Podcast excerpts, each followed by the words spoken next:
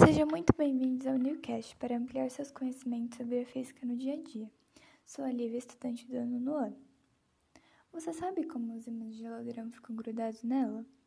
Bom, primeiramente precisamos saber o que é um ímã. É um corpo que gera um campo magnético ao seu redor. Sendo assim, ele tem a capacidade de atrair objetos de ferro, metais, como a geladeira que funciona através do magnetismo. As primeiras observações do magnetismo foram feitas na Grécia Antiga, na cidade de Magnésia, onde se encontra o mineral magnetita, que constitui o ímã. A Terra também pode ser considerada como ímã, já que ela tem polos magnéticos bem definidos. O polo norte geográfico da Terra é o sul magnético e o sul geográfico norte magnético.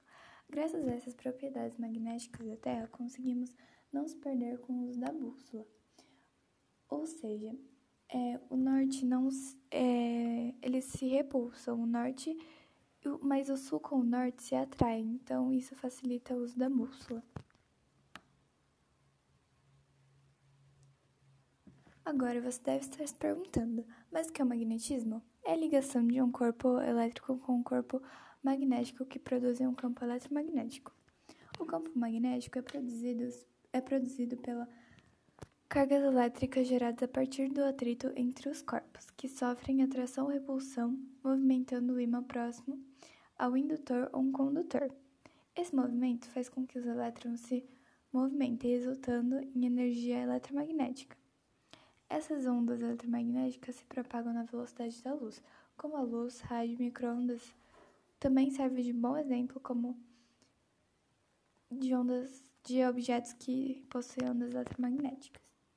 Você sabe o que todos esses exemplos de objetos que contêm ondas eletromagnéticas têm em comum? Todos precisam de energia elétrica para funcionarem corretamente.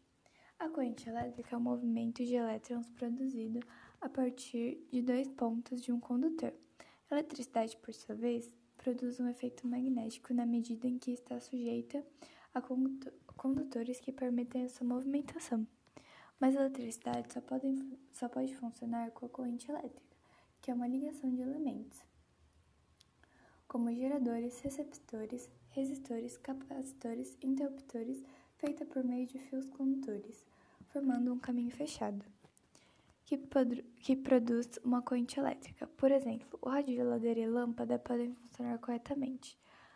Assim, infelizmente, acabamos por aqui nossa viagem pelo funcionamento de objetos no nosso cotidiano.